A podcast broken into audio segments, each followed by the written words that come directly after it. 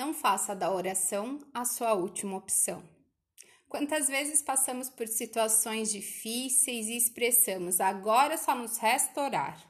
Fazemos tudo do nosso jeito, na nossa força, e quando não há mais recursos, aí buscamos oração.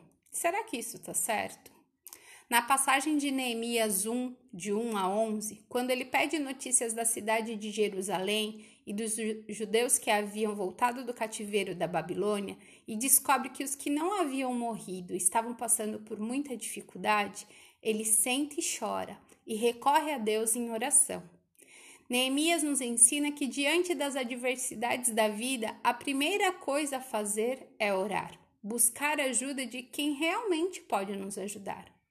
Outra coisa que ele nos ensina é sobre a grandeza de Deus, pois ele começa a oração dizendo: Deus grande e temível.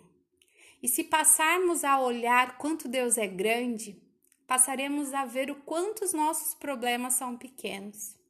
Nossas orações diárias reduzem as nossas preocupações diárias, pois quando eu confio em Deus e peço que Ele cuide de todas as coisas, eu entendo que eu sou dependente do Senhor e que terei forças o suficiente para recomeçar todos os dias. Que a oração seja sempre a nossa primeira opção. Essa é a mensagem de hoje. Um grande beijo.